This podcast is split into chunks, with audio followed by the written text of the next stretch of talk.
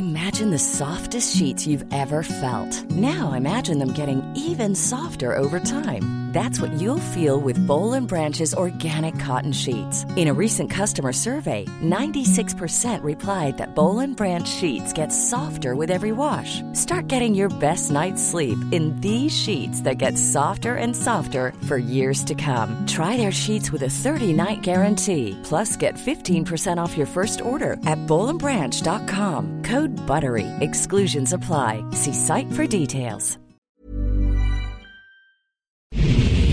Ahora inicia A la Una con Salvador García Soto. A la Una. Donde la información fluye, el análisis se explica y la radio te acompaña. A la Una con Salvador García Soto. A la Una. Comenzamos.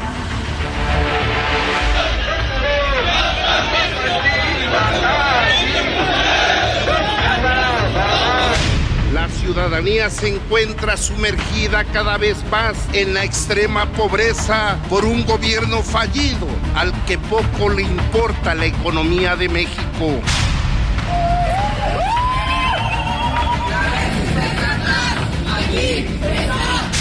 no acudieron a nosotros. Desde luego que apoyamos nosotros el deporte. ¡No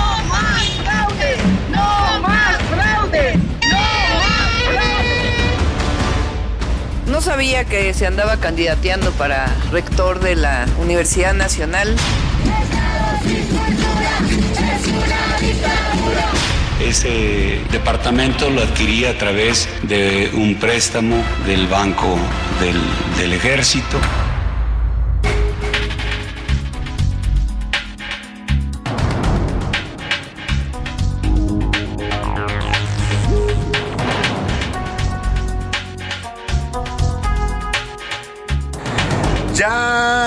Es la una de la tarde en punto en el centro de la República. Los saludamos con mucho gusto. Estamos iniciando a esta hora del mediodía a la una, este espacio informativo que hacemos para usted, como todos los días a esta hora exacta del día, la una de la tarde, ya con un minuto, estamos listos para informarle, para entretenerle y para acompañarle también en esta parte de su día, en este jueves 18 de mayo, 24 grados centígrados la temperatura en este momento acá en la capital de la República, está pronosticada una mínima de 13, estamos ya en un, entrando pues a un clima bastante híbrido en la Ciudad de México, un poco de calor en el día, frescura por la tarde noche y bueno pues desde aquí saludamos a toda la República Mexicana que nos sintoniza en esta emisión de A la Una. Yo soy Salvador García Soto y a nombre de todo este equipo de profesionales que me acompaña saludo con gusto a la gente que nos escucha aquí en el Valle de México desde nuestra frecuencia central 98.5 de su FM. Saludamos a toda la gente que transita y se mueve por esta gran ciudad de México y su zona conurbada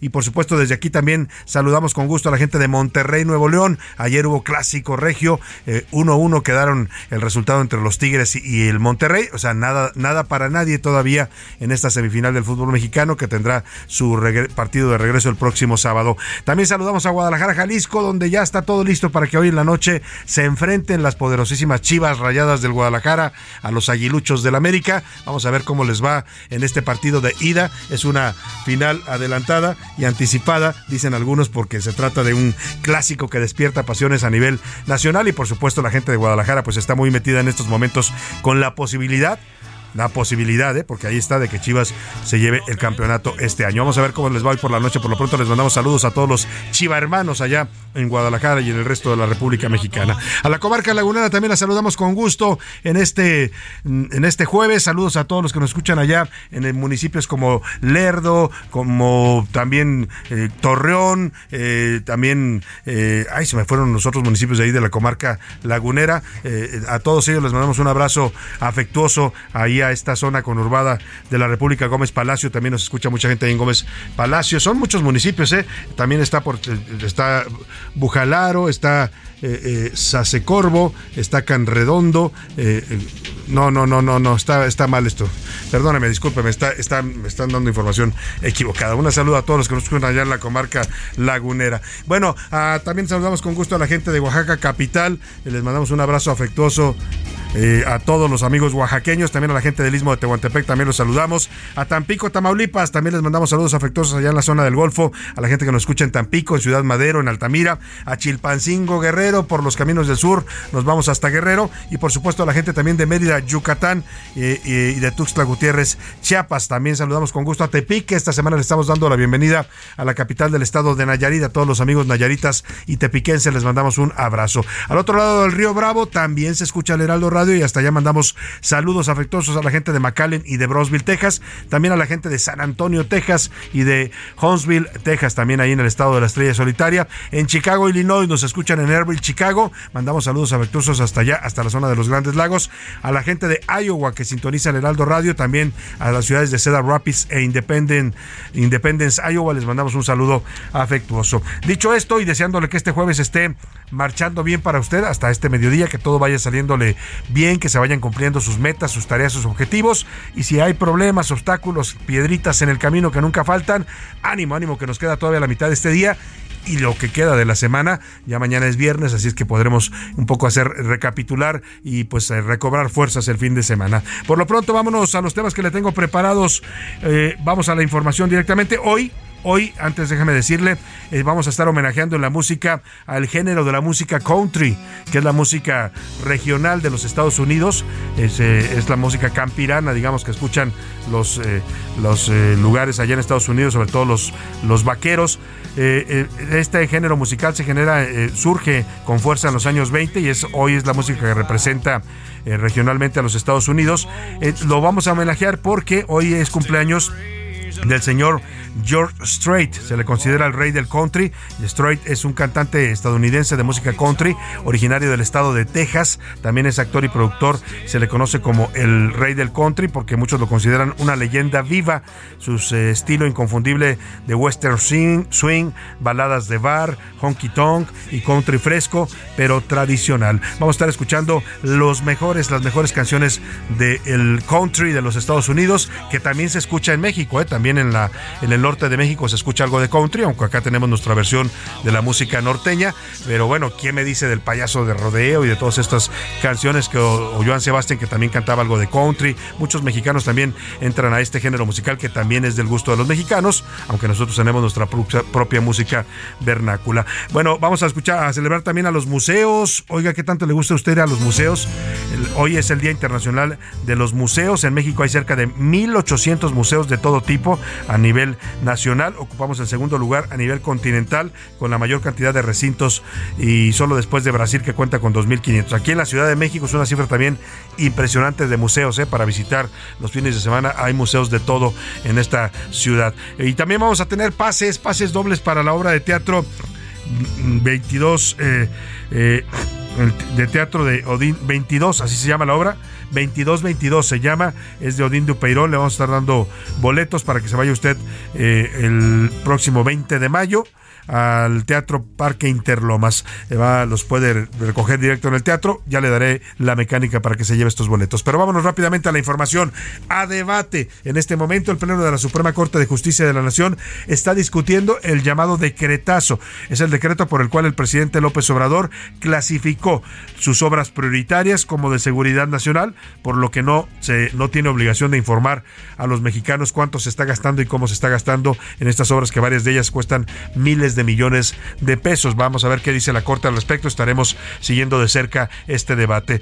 También respuesta. Tres días después de que fuera señalado por haber comprado un departamento de lujo en la zona de Bosque Real, el secretario de la Defensa, Luis Crescencia Sandoval, salió hoy a la conferencia mañanera a reconocer que sí se compró su departamento. Dice que no lo compró en 30 millones, como indicaba la nota de Mexicanos contra la Corrupción, que le costó 9 millones de pesos porque lo compró en obra negra. Y lo que sí reconoce también es que se lo compró a una socia de una proveedora, de una empresa que provee servicios a la Secretaría de la Defensa Nacional, aunque se defiende diciendo yo a la señora no la conocía, la conocí hasta que firmamos escrituras. En todo caso, reconoce que sí compró este departamento, que en su momento le costó 9 millones de pesos, hoy, según los precios del mercado, estaría en ese costo de 30 millones y también habló de sus viajes, algo que tampoco había querido responder. Le voy a decir qué respuesta también da esto el secretario Luis Crescencio, que además es defendido hoy desde la mañanera por el presidente López Obrador diciendo que con confía en él, que es un hombre honesto y una persona incorruptible, así lo califica el presidente López Obrador.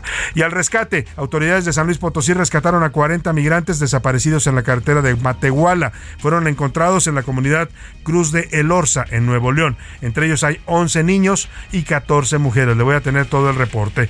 Y tranquilo, don Goyo, el Popocatépetl sigue con fuerte actividad. En la madrugada hubo explosiones con material incandescente en 11 municipios cercanos al volcán. La alerta volcánica que emite el Centro Nacional de Prevención de Desastres de la Secretaría de Gobernación se mantiene en amarillo fase 2. Le voy a tener el reporte de cómo está la actividad allá en el Popocatépetl. En los deportes, Chiva o Águila. Hoy el Estadio Akron en Guadalajara tiene un lleno garantizado para el juego de ida entre Chivas y América, el llamado Clásico Nacional que se produce en las semifinales del fútbol mexicano. Ayer el Clásico Regio allá en el Volcán en Monterrey quedó 1-1 entre Tigres y los Rayados del Monterrey, que van a pues eh, tratar de, de, definir esto en el partido de vuelta el próximo sábado.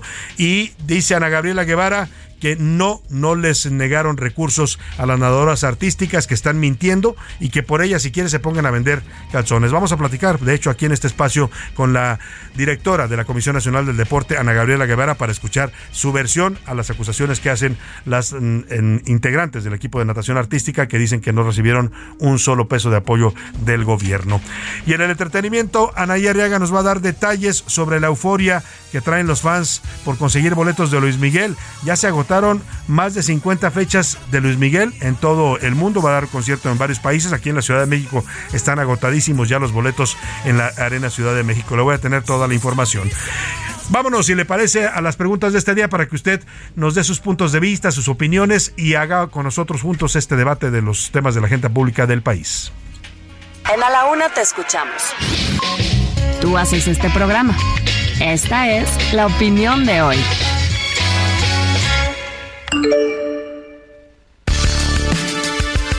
Y en las preguntas de este jueves hay temas interesantes para um, opinar, para comentar, para debatir. El primero de ellos tiene que ver justamente con este tema de la CONADE, la Comisión Nacional del Deporte. Ana Gabriela Guevara ayer respondió, eh, y hoy vamos a conversar con ella en este espacio, que las nadadoras que reclaman falta de apoyos para el Mundial de la especialidad en Egipto, en el que tuvieron cuatro medallas, están mintiendo. Dice que no es un tema de que les hayan negado apoyo, sino de adeudos que tiene la Federación de Natación con la CONADE. Vamos a hablar y a escuchar la versión de la, hoy de la titular del deporte en México. Mientras tanto, los deportistas insisten que la CONADE les negó apoyo. Hoy incluso el presidente se metió al tema y dijo que estaba mal si no las habían apoyado, pero tampoco le gustó que el señor Arturo Elías Ayub, así lo mencionó el presidente por su nombre, el yerno de Carlos Slim, ande asusando, dijo, eh, con que él sí apoyó y el gobierno no. Caso, en toda esta polémica, yo le quiero preguntar, ¿usted a quién le da la razón? ¿A la CONADE o a las deportistas. Le doy tres opciones para que me conteste. Conade y Ana Gabriela tienen razón porque sí se está apoyando a los deportistas. Las deportistas tienen razón, el gobierno no les dio apoyo que necesitan para estas competencias. O de plano, a este gobierno pues solamente le importa el béisbol, ¿no? Hemos destinado miles de millones de pesos a construir estados de béisbol, mientras a otros deportes que nos traen medallas de oro como estos de la natación artística se les niegan los recursos. El segundo tema que le pongo sobre la mesa tiene que ver con esta aceptación pública que hoy hizo el secretario de la Defensa de dos temas que se le habían señalado recientemente en investigaciones periodísticas. El primero tiene que ver con la compra de un departamento en una zona de lujo en Bosque Real en el municipio de Huizquiluca en el Estado de México.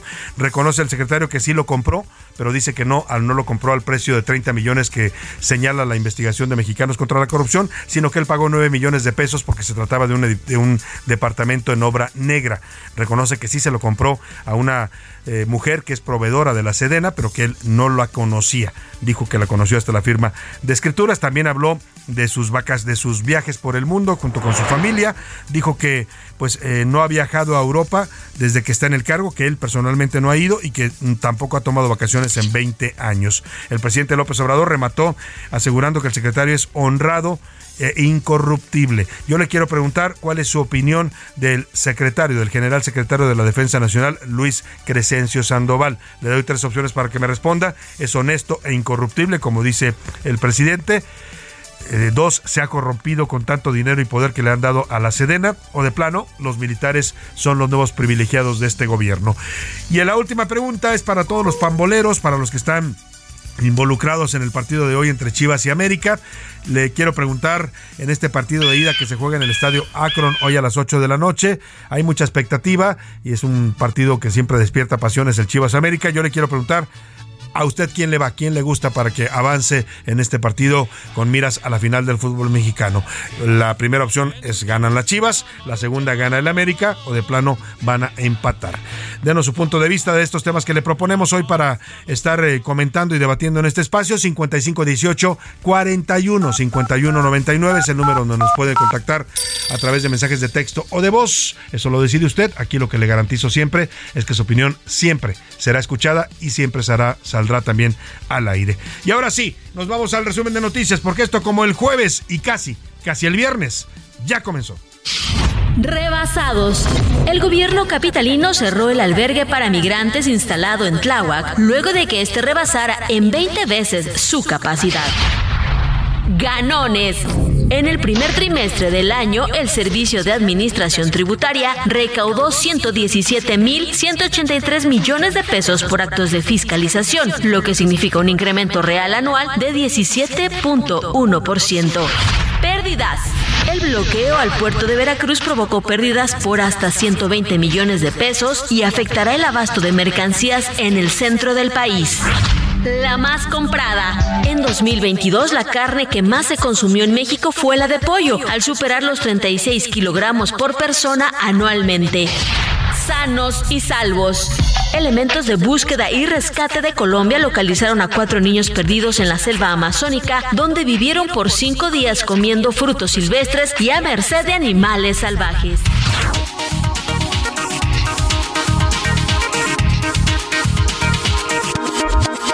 Una de la tarde con 16 minutos y nos vamos a la información en este jueves. Oiga, está en este momento reunido el Pleno de la Suprema Corte de Justicia. Están discutiendo si es constitucional o no el llamado decretazo. Se trata de este decreto que emitió hace poco más de un año el presidente López Obrador, un decreto que se publicó en el Diario Oficial de la Federación, con el cual clasificaba todas sus obras prioritarias, estas grandes obras como la refinería de Dos Bocas, como el tren Maya, como el corredor interoceánico, vaya, hasta el aeropuerto internacional Felipe Ángeles también quedó reservado.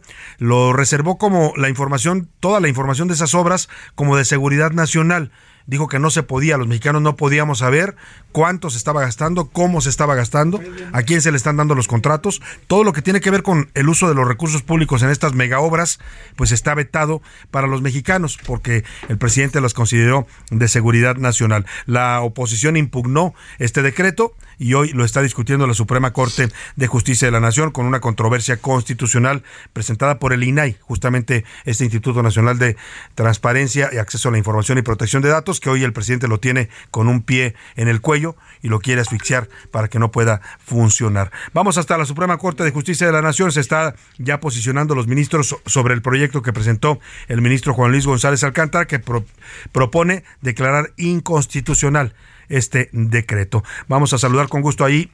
¿Todavía no? Vamos en un momento más con, con, Diana Martínez, que está ahí en la Corte. En lo que hacemos contacto con ella, escuchemos parte de lo que está diciendo en estos momentos la ministra presidenta de la Corte, Norma Piña, que está fijando su posición sobre esta controversia constitucional obligados, sino también que tiene facultades de, de vigilancia para verificar si los sujetos obligados cumplen con las disposiciones en materia de transparencia. Por lo tanto, al tratarse de una controversia constitucional, a mi juicio, es a partir de estas normas que debe hacerse el contraste en relación con el acuerdo examinado. Y por ello mi voto es a favor del proyecto, pero con este, estas consideraciones adicionales. Ahora, Pues ahí está lo que está diciendo la ministra presidenta Norma Piña, que ella está a favor de anular o declarar inconstitucional este decreto, lo cual pues obligaría al gobierno a darnos información a los mexicanos, información sobre el uso de los recursos públicos en estas grandes obras del presidente López Obrador. Han posicionado ya varios ministros, prácticamente se da como un hecho que esto va a ser declarado inconstitucional. En un momento más ocurrirá ya la, la votación, porque se han pronunciado a favor, por supuesto, el ministro ponente, en este caso caso que es con Luis González Alcántara, que es el que presentó el proyecto que se está discutiendo. Eh, también Javier Laines Potisek se ha pronunciado a favor de la inconstitucionalidad, igual que Luis María Aguilar Morales, igual que Alfredo Gutiérrez Ortiz Mena, Ana Margarita Ríos Farjat, la ministra, y Alberto Pérez Dayán también se ha pronunciado por la inconstitucionalidad, igual, igual también que Jorge Mario Pardo Rebolledo y la ministra presidenta Norma Lucía Piña Hernández. ¿Quiénes están defendiendo el decretazo del presidente López Obrador? Híjole, ya se lo imagina usted, son bastante predecibles. Se trata de Arturo Saldívar Lelo de la Rea, Yasmín Esquivel Moza, y Loreta Ortiz Half. Ellos, eh, estos tres ministros han votado porque se valide este decreto. Pero bueno, pues ya prácticamente con esto estaríamos hablando de un 8-11, con lo cual en unos momentos más le estaré dando la noticia, en cuanto podamos hacer contacto con Diana Martínez, de que ya prácticamente sería un hecho la declaración de inconstitucionalidad, la invalidación pues de este decreto del presidente López Obrador mire, en aras de la transparencia yo creo que es una buena decisión, ¿eh? porque eso de decir, no te puedo informar lo que estoy gastando, oiga, ¿qué gobierno debe decir eso? ¿Y por qué una obra de refinería donde se está gastando ya, según los cálculos extraoficiales, 20 mil millones de pesos? Eso está gastando, ¿eh? Nos dijeron que iba a costar 8 mil, hoy ya vamos casi por el triple del costo en la refinería de Dos Bocas. ¿Y por qué no podemos saber los mexicanos por qué se está gastando tanto dinero y cómo se está gastando? Bueno, pues es parte de lo que va a definir en un momento más la Corte. Ya estaremos regresando hasta allá, hasta el Palacio de Justicia. Por lo pronto, justo el presidente López Obrador, y uno entiende cuando ve este tipo de discusiones y de fallos, por qué el presidente está tan enojado con la Corte, arremetió una vez más contra el Poder Judicial. Hoy en la mañanera, el mandatario dijo que el Poder Judicial está tomado por la delincuencia organizada y que por eso no quieren que los ciudadanos elijan a los jueces y ministros. Esto ocurre después de que un juez en Guerrero le habría librado ya una orden de liberación de la cárcel al narcotraficante Héctor Javier El Güero Palma. Le habían, la semana pasada ya lo iban a liberar, pero la, Fiscalía General de la República le metió otra acusación por homicidio doloso. Hoy el juez de Guerrero dijo que no procede esa acusación porque los homicidios que le imputan, que eran de una familia de Guerrero, ya prescribieron. Fueron hace 30 años. Escuchemos lo que dice el presidente, otra vez atizando este discurso de odio contra el Poder Judicial que no hace otra cosa más que hacer su labor, que es eh, defender la legalidad y la constitución de este país por encima de los caprichos del presidente. Si el Poder Judicial está secuestrado, está tomado por la delincuencia de cuello blanco y por la delincuencia organizada. ¿Saben qué pasó ayer? Un juez, algo nunca visto, dio eh, la instrucción al encargado de un reclusorio de que en tres horas dejara libre al güero Palma. Ese es el Poder Judicial. Bueno, sí, el juez dio la instrucción a partir de lo que le decía yo. Ya leí yo el razonamiento del juez. El juez dice, lo están acusando 30 años después de un homicidio que ya prescribió. Pero bueno, es lo que así lo interpreta el presidente. Por cierto, más adelante vamos a platicar con el senador Alejandro Armenta, que ayer acusó a la ministra Norma Piña, presidenta de la Corte, de haberlo amenazado. Eh, vimos hoy el diálogo y ayer lo vimos porque se reprodujo este diálogo que tuvieron por WhatsApp.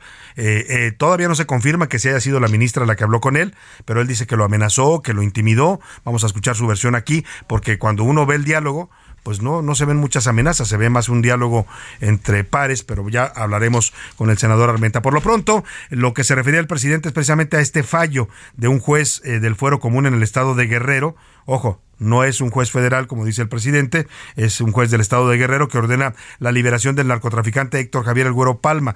El argumento del juez es que ya prescribió el delito que le imputó la Fiscalía de Guerrero porque pues fue lo acusaron, lo acusaron de asesinar a nueve personas en 1992 y dice el juez que estos delitos ya habrían prescrito. Iván Márquez nos cuenta. Bueno, vamos a ver. Buenas tardes, Salvador. Un juez con sede en Guerrero ordenó liberar al narcotraficante de 63 años Jesús Héctor Palma Salazar, mejor conocido como el Güero Palma, luego de que lo absolvió de una acusación por homicidio calificado y por la que fue reaprendido la semana pasada. Esto ya que consideró que el delito en agravio de nueve personas muy cercanas al capo ya prescribió. Fue en la noche cuando se informó al penal de máxima seguridad del Altiplano en Estado de México sobre dicho ordenamiento judicial, aunque permanece en el centro penitenciario. Incluso en la mañanera, el presidente López Obrador calificó como algo nunca antes visto la instrucción de un juez para dejar libre al capo. Cabe señalar que el Güero Palma fue detenido en México en 1995. Para 2016 lo repatriaron a México tras estar nueve años preso en Estados Unidos. Salvador, es la información. Muchas gracias a Iván Márquez. Pues vamos a estar pendientes de este asunto, si liberan o no al Güero Palma. El juez dice, y lo dijo bien el presidente, les dio tres horas para que lo liberaran. La orden de liberación llegó hoy por la madrugada. Hasta ahora estamos en contacto con los corresponsales y más adelante vamos a hablar con ellos. No ha sido liberado del penal de alta seguridad de Almoloya de Juárez. Vámonos a la pausa y comenzamos nuestro homenaje a la música country. Saque sus botas, su sombrero y póngase a bailar country porque hoy estamos homenajeando a este género musical a partir del cumpleaños del rey del country, George Strait.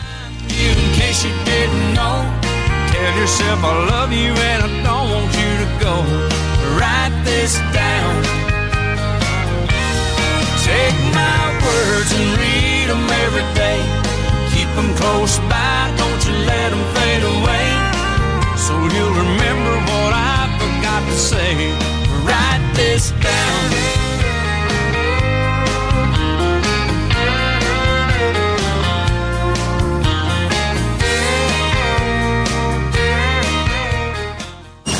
No le cambies. Estás en A la Una con Salvador García Soto.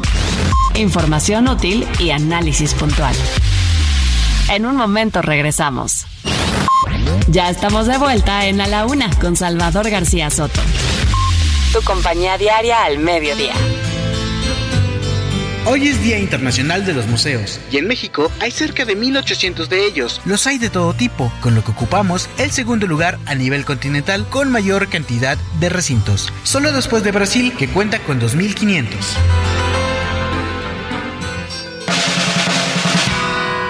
La rima de Valdés. ¿O de Valdés la rima? Fue contundente Noroña y le dijo al presidente que le duele y que resiente su tan terrible ponzoña. Por Ebrard y por la doña y por Adán favoritos, ellos son los más bonitos. Y Noroña, el descarriado, es el chamaco malcriado que ahora ya le da de gritos. Es claro, no tiene opción. ¿Será que como borrego, por su grandísimo ego, ya se puso en adopción? Y por eso la mención para los demás partidos, pero dudo que sea el chido para hacer oposición, porque la misma canción de Morena él ha vendido.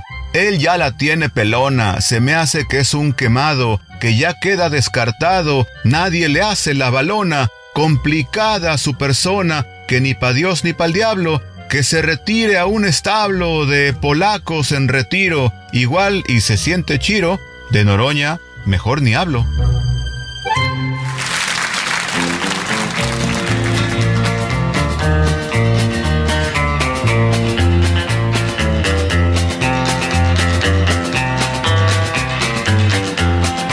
I keep a close watch on this heart of mine. I keep my eyes wide open all the time. I keep the ends out for the tie that binds. Because you're mine, I walk the line.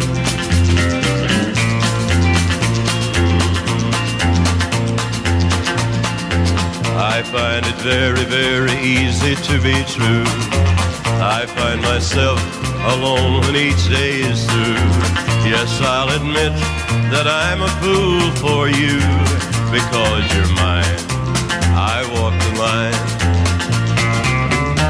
Una de la tarde con 32 al ritmo de esta guitarra y esta voz inconfundible de uno de los mejores exponentes también del country estadounidense, el señor Johnny Cash, una canción de 1956 que se llama I Walk the Line o Camino por la línea, eh, una canción que habla, pues eh, incluso fue tema de una película sobre su vida, una película de Hollywood eh, que bueno pues fue bastante famosa, actaba Reese Witherspoon, hacía a su pareja y el, el papel de, de Johnny Cash lo interpretaba Joaquín Phoenix. Gran película, se la recomiendo, por ahí está en las plataformas de streaming. Habla de la vida controvertida de este cantante de country. En la película es de 2005 y en esta letra él nos dice, tan seguro como la noche es oscura y el día es claro, te mantengo en mi mente, tanto de día como de noche y la felicidad que he conocido demuestra que es correcto porque tú eres mía y yo camino por la línea. Se refiere a la devoción que le tenía entonces a su pareja y voy derechito pues, ¿no? No me desvío, no me salgo de la línea para estar bien contigo, le dice en esta letra el señor Johnny Cash. Estamos homenajeando al género country que se canta, pues sí, en los Estados Unidos, donde es originario, pero también en el resto del mundo. You give me cause for love that I can't hide. For you, I know I'd even try to turn the tide. Because you're mine, I walk the line. A la una, con Salvador García Soto. Una de la tarde con 34 minutos. Y bueno, ayer se eh, volvió noticia esta eh, eh, denuncia que hizo públicamente el senador Alejandro Armenta, el senador por el estado de Puebla, es también presidente en estos momentos de la mesa directiva del Senado. Y dio a conocer una serie de conversaciones vía servicios de mensajería con una persona que le dijo ser Norma Piña, ministra presidenta de la Suprema Corte de Justicia de la Nación.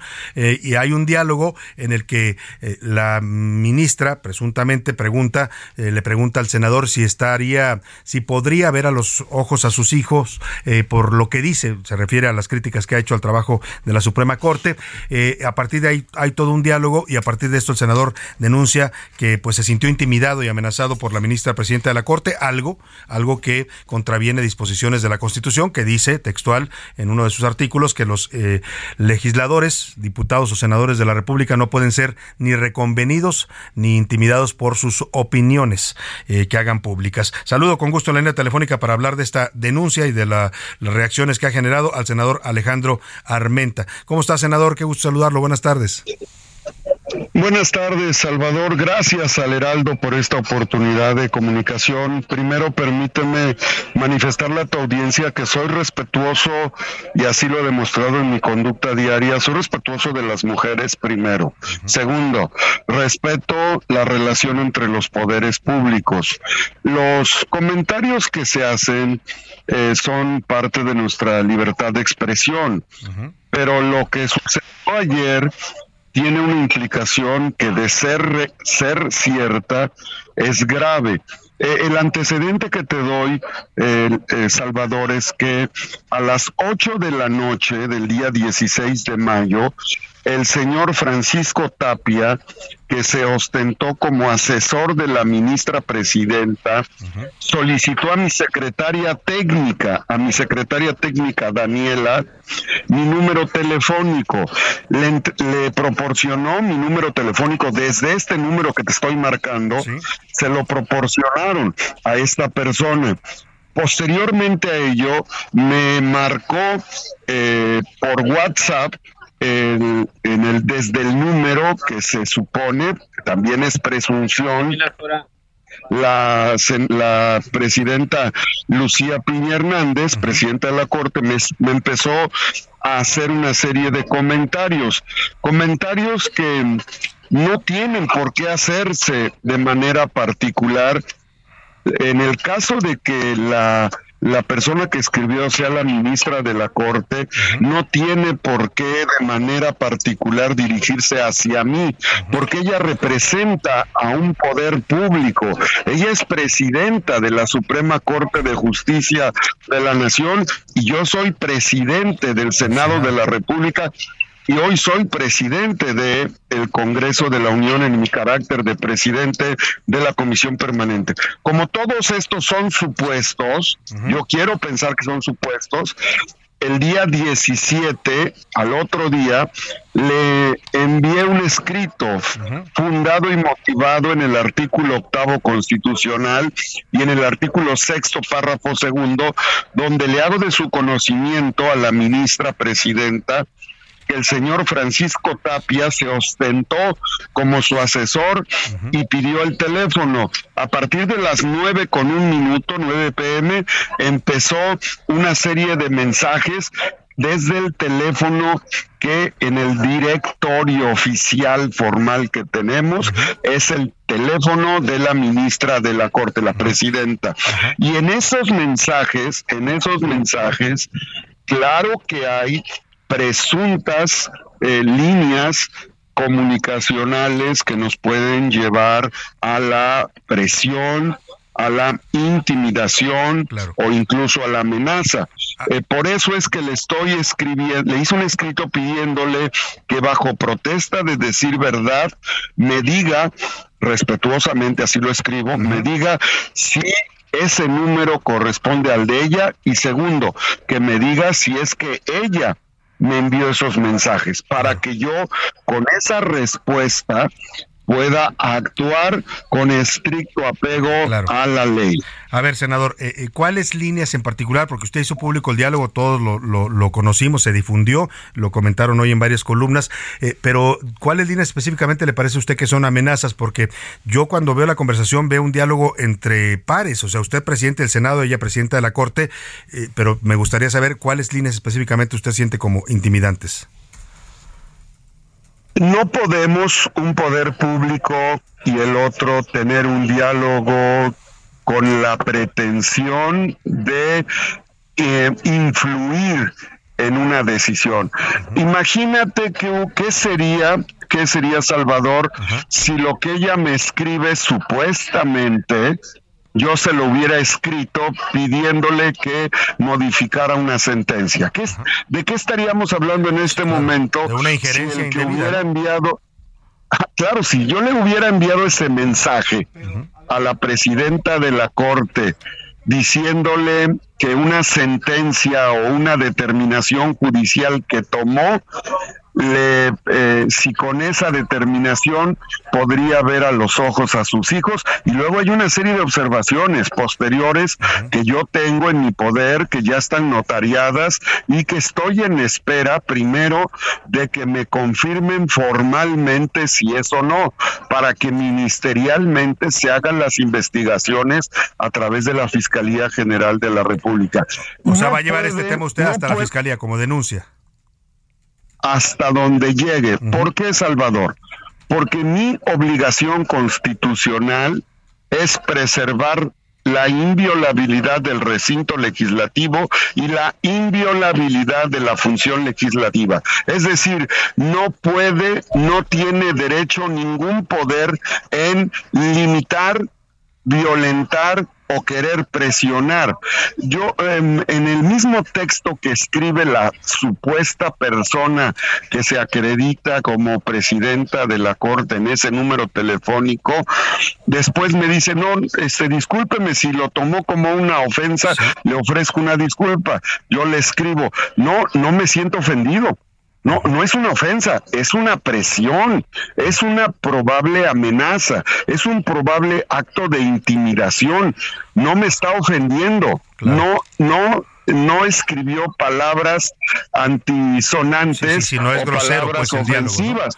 ¿no? No, no, es un diálogo grosero. a mí me llama la atención que ella misma, la persona que dice ser la ministra presidenta, como dice usted, se tiene que corroborar, ella misma le dice a usted que si quiere hacerlo público, el diálogo puede hacerlo, como usted finalmente decidió hacerlo. Eh, yo siento, es mi interpretación y, le pido su punto de vista, si alguien está haciendo, sabe que está haciendo algo indebido, ¿por qué diría hazlo público? No, no tengo problema.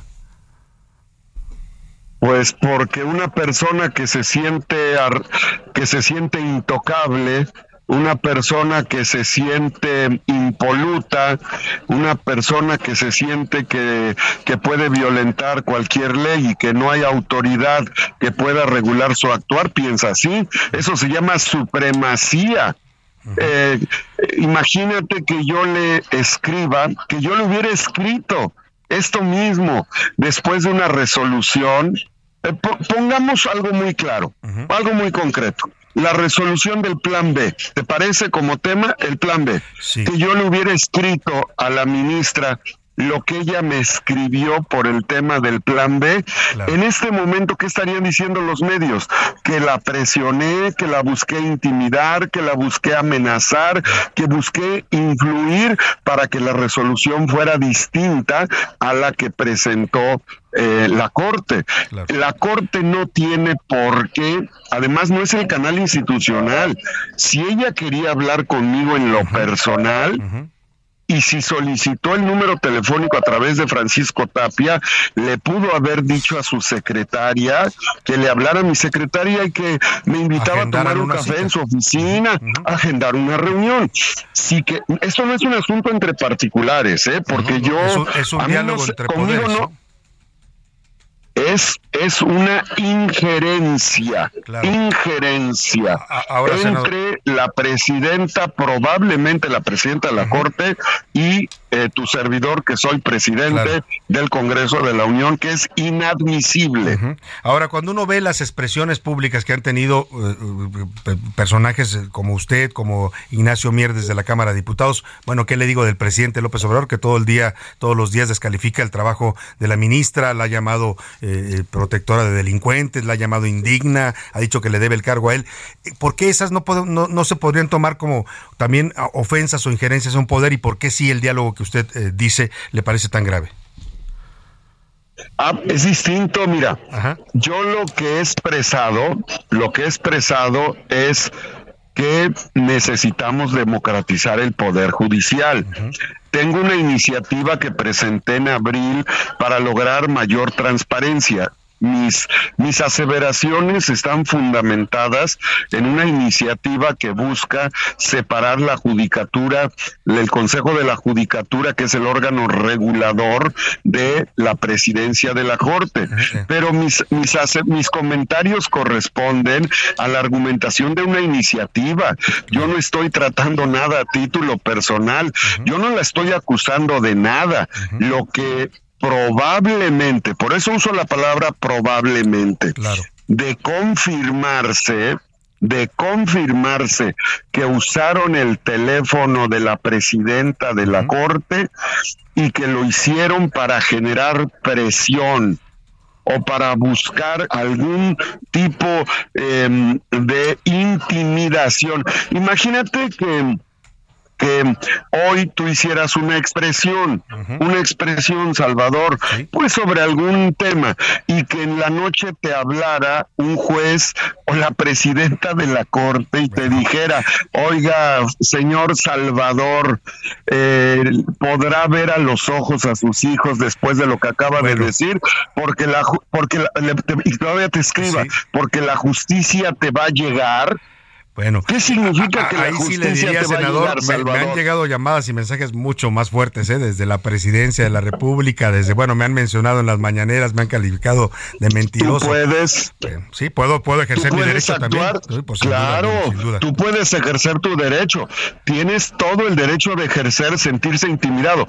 Eh, Salvador, represento al poder legislativo de la nación. No, me queda clarísimo. y yo fui, yo fui electo, yo fui electo por un millón y medio de poblanos. se lo dice usted en este diálogo a la ministra, que usted tiene, fue electo por voto popular.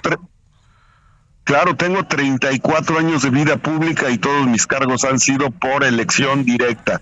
Y no voy a permitir porque conozco la ley, no soy ministro, pero conozco la ley y no le voy a permitir a nadie que violente mi derecho, primero, de libertad de expresión y segundo, es intromisión en mi vida privada.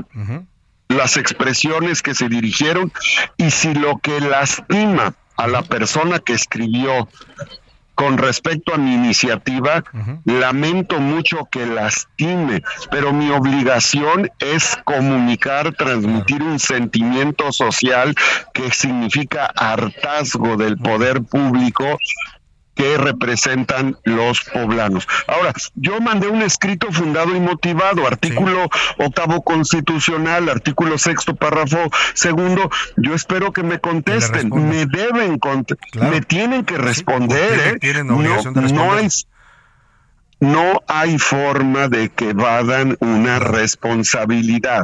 No hay forma. Pues Lo, y, de lo que me respondan, yo actuaré con respeto. Con respeto, pero con contundencia jurídica. Queda claro, le estaremos atentos a la respuesta que le dé la Corte y a lo que proceda, como dice usted, en su derecho de, de pues hacer una denuncia o iniciar un procedimiento como usted lo considere. Le agradezco por lo pronto, senador Alejandro Armenta, la confianza en este espacio y el darnos su explicación sobre este tema. Gracias, Salvador. Mi respeto a todos, a los poderes públicos, a las mujeres, a, ti como comunicador, Salvador. Muchas gracias. gracias. Excelente noche. Que esté muy bien. Hasta pronto. Excelente tarde. Excelente tarde. Muy buenas tardes. Y vamos a hacer contacto de inmediato. Me ligo hablando de temas de, de poblanos, decía el senador Armenta, que es originario del estado de Puebla. Hago contacto vía telefónica. Agradezco mucho que nos tome esta llamada. Sabemos que tiene una agenda siempre complicada y apretada con el gobernador del estado de Puebla, Sergio Salomón Céspedes. Lo hemos buscado porque pues la actividad en el volcán Popocatépetl está intensificándose en las últimas horas. Hay preocupación, por supuesto, de las comunidades cercanas, muchas de ellas se sienten en el estado de Puebla. Gobernador, qué gusto saludarlo. Muy buenas tardes. ¿Qué tal? ¿Cómo estamos, Salvador? Muchas gracias por la atención. Al contrario. Comunicar. Al contrario, gobernador. ¿Qué reporte tiene usted de la actividad reciente del volcán Popocatépetl? Mira, el volcán se mantiene en fase en fase 2, eh, semáforo amarillo, está tranquilo, de alguna forma u otra es parte de lo que se vive de forma cotidiana. Hoy el problema fue que se extendió el periodo donde normalmente eh, arroja ceniza y ese fue parte del motivo que ha generado estas condiciones. El día de ayer estuvimos nosotros allá en la zona del Iztapopo, reunidos y coordinados con todos los presidentes municipales, las diferentes secretarías responsables e involucradas en ello. Hay una plena coordinación, revisamos de forma personal las rutas de evacuación y nos permite decirle a la ciudadanía que puede estar tranquila, que la Senapred nos comenta que eh, por el momento no hay mayor preocupación, sino atender con precaución las molestias que genera la ceniza, como es el tema de la irritación de ojos, los temas en garganta y nariz, pero hasta hasta el momento, y esperemos que así continúe, lo que más deseo que así continúe, que esto sea nada más una contingencia en esos términos. Claro, por lo pronto el gobierno de Puebla ha decretado la suspensión de clases en los municipios que están cercanos al volcán. Así es, para evitar las, las actividades al aire libre. Lo están haciendo de manera con educación a distancia, de acuerdo a como lo habían venido generando durante la pandemia, y esperemos que muy pronto se levante. Hoy quiero decirte que hubo menos ceniza que otros días, y esto nos permitirá ir poco a poco avanzando en ello. Claro, el mensaje del gobernador para los pobladores de estos 22 municipios poblanos que están en la zona cercana al volcán en este momento, ¿cuál sería, gobernador? Que somos un gobierno presente, que estamos con ellos, que tengan la certeza de que haciendo equipo como lo venimos generando nos permitirá tener mayor precaución, estar atentos siempre a las indicaciones por parte de las vías oficiales, que la prudencia es fundamental y este mensaje eh, de solidaridad, sin duda, es para todos los que están cerca del volcán. Pero para los que no están cerca del volcán, que no conocen este tema, yo les pediría que por favor no se acerquen. La gente que conoce el volcán lo respeta, genera las condiciones, ellos viven su vida normal, sí, y no hay un acercamiento. Pero hay veces que muchas veces por curiosidad, mucha gente se acerca ahorita y es ahí donde hay cercos para evitar que haya algún tipo de acercamiento inusual y de la gente que no está allá les pedimos mucha prudencia, por favor. Claro, gobernador, brevemente está usted cumpliendo cinco meses ya al frente del gobierno de Puebla. Eh, su llegada se da en un contexto pues complicado por el fallecimiento lamentable del anterior gobernador eh, que recordamos eh, con afecto. pero le quiero preguntar cuál es su balance en estos cinco meses de lo que usted ha encontrado al frente del gobierno. Bueno, yo quiero decirte que las instituciones en Puebla son fuertes, lo cual permite que sea más allá de los hombres que estemos de paso, tenemos ya que seguir en una ruta muy específica y seguir trabajando por, los poblados. ¿Cuál es mi balance? Yo creo que es positivo, hay un acercamiento, hay un gobierno presente con toda la ciudadanía y seguimos avanzando. Puebla, Puebla es una gran, gran, un gran estado con 217 municipios en donde estamos presentes en todos y cada uno de ellos y teniendo puentes, trabajando con mucha alegría para bien y haciendo equipo con la ciudadanía, que es lo más importante. Gobernador, vemos ya mucha efervescencia en su estado, vemos ahí eh, espectaculares, están promoviéndose aspirantes, estábamos hablando con el senador Armenta, que es uno de ellos, Ignacio Mier, por ahí en la oposición también trae sus candidatos. Falta tiempo para las elecciones. ¿Qué dice el gobernador de toda esta efervescencia anticipada? Bueno, pues que tiene que haber un respeto estricto a la ley, sí, que todo el mundo tiene que cumplirse dentro de lo que marca la regla y la ley. Nosotros no somos autoridades competentes para poder poner las reglas, pero sí estaremos muy atentos y vigilantes respecto a la ley y los reglamentos. Muy bien, gobernador, gobernador Sergio Salomón Céspedes, gobernador del Estado de Puebla, muchísimas gracias, de verdad un gusto conversar con usted en este espacio. A tus órdenes, muchas gracias Salvador Le agradezco. Así nos participes de comunicar a la gente. Y mucho Abrazo éxito. fuerte a toda la gente de Heraldo. Muchas gracias, un mucho éxito también al gobernador en su gestión. Le tocó llegar a una circunstancia complicada, pero ahí va, dice él, estamos retomando el, el paso en el gobierno de Puebla. Tiene toda la razón cuando dice las instituciones son mucho más fuertes e importantes que los hombres que las ocupan, ¿no? Finalmente las instituciones tienen que trascender a los hombres, en este caso le toca a él estar al frente del gobierno de Puebla. Vámonos rápidamente, eh, información de último minuto, a ver qué nos tiene José Luis Sánchez, qué está pasando en la corte o qué nos tienes José Luis. Último minuto en A la Una, con Salvador García Soto.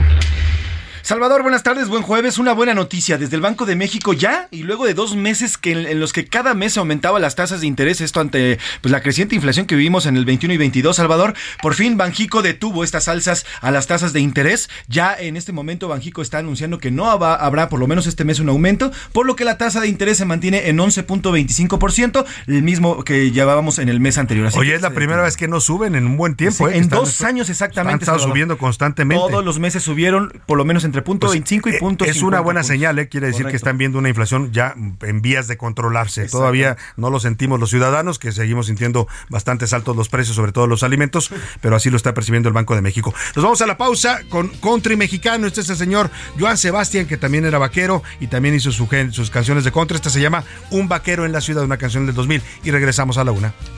Le dijeron cómo manejarse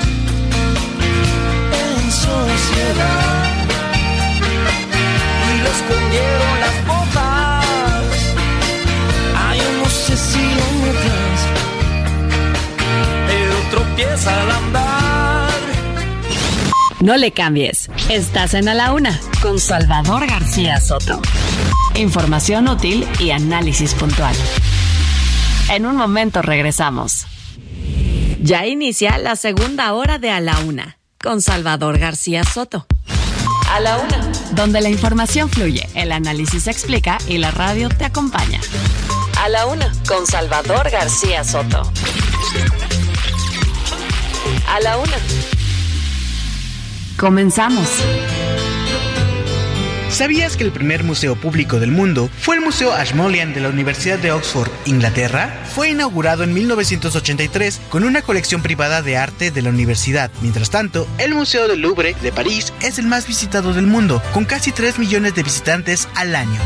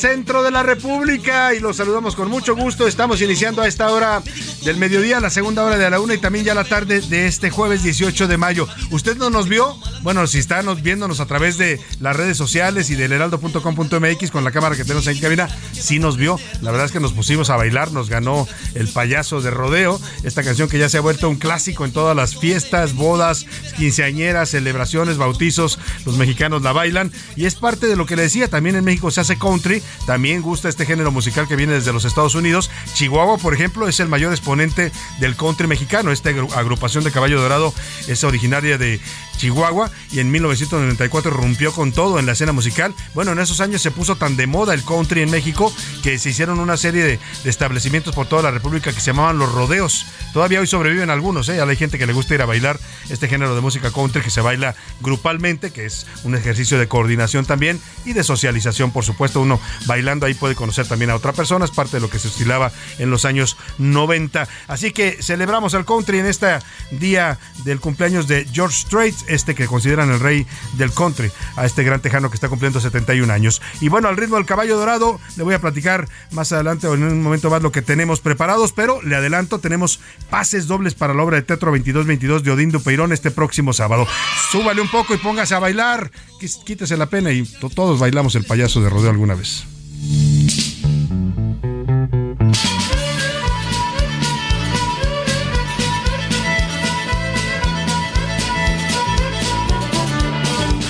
Oiga, que además es todo un reto, ¿eh? Si usted no tiene buena coordinación, he visto gente que se mete a bailar en las fiestas y lo andan, anda pegando con todo el mundo y hace que se tropiece, ¿no? Hay gente que tiene dos pies derechos, efectivamente. Ya están conmigo aquí en la mesa y me da gusto saludarlos a Laura Mendiola. ¿Cómo estás, Laura? Bienvenida. Muy contenta, Salvador, porque hoy es el viernes chiquito que a todos nos encanta.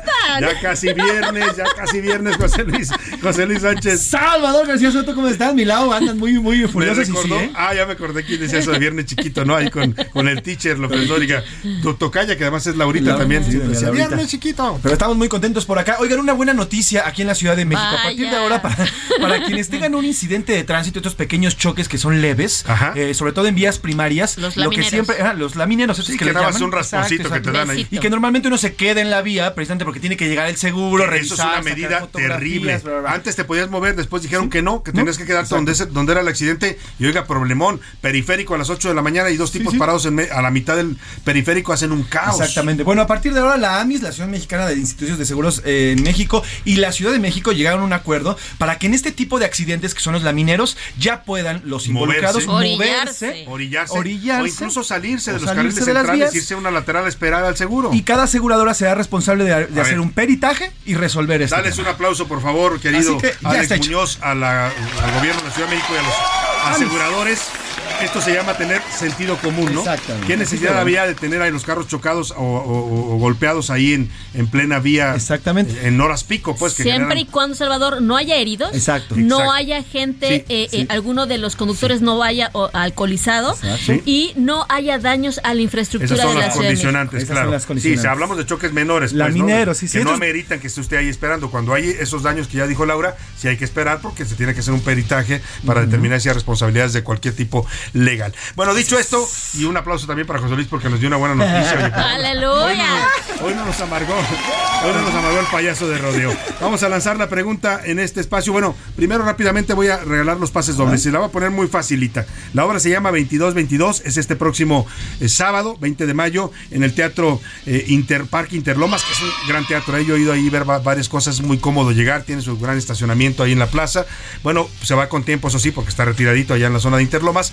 Es Odindo Peirón presentando esta obra y la, hora es a las 7 de la noche. Usted tiene que llegar una hora antes para pedir su boleto en taquilla, diciendo que se lo ganó aquí en la una. La pregunta es muy fácil. ¿Cuánto suma 22 más 22. Rápidamente los que manden su respuesta al 55 18 41 51 99 se van a ver estos pases dobles que tenemos para la obra de 22 22 con Odín Dupeirón. Dicho esto, lanzamos la pregunta en este espacio. ¿Qué dice el público? ¿Qué dice el público? Y se los leemos en estos momentos. Ramiro Santillán, bajo el bajo precio de 9 millones de pesos, se pregunta eh, nuestro compañero. y respecto a Ana Gabriela Guevara, bueno, pues es triste ver que su desempeño como funcionario es inversamente proporcional al que tuvo como atleta. Sí, sí, el, el secretario dice que fue casi una ganga, 9 millones de pesos, a ver cuántos mexicanos pueden pagar esa cantidad. Y muchos de ellos no lo van a ver junto en su vida, ¿eh? En su vida. En su vida lo vamos a ver juntos. Oye, ¿y más? Jacob Ayala nos dice, qué tristeza ver cómo Ana Gabriela Guevara, sin duda, eh, se ha convertido ya en un lastre para el deporte.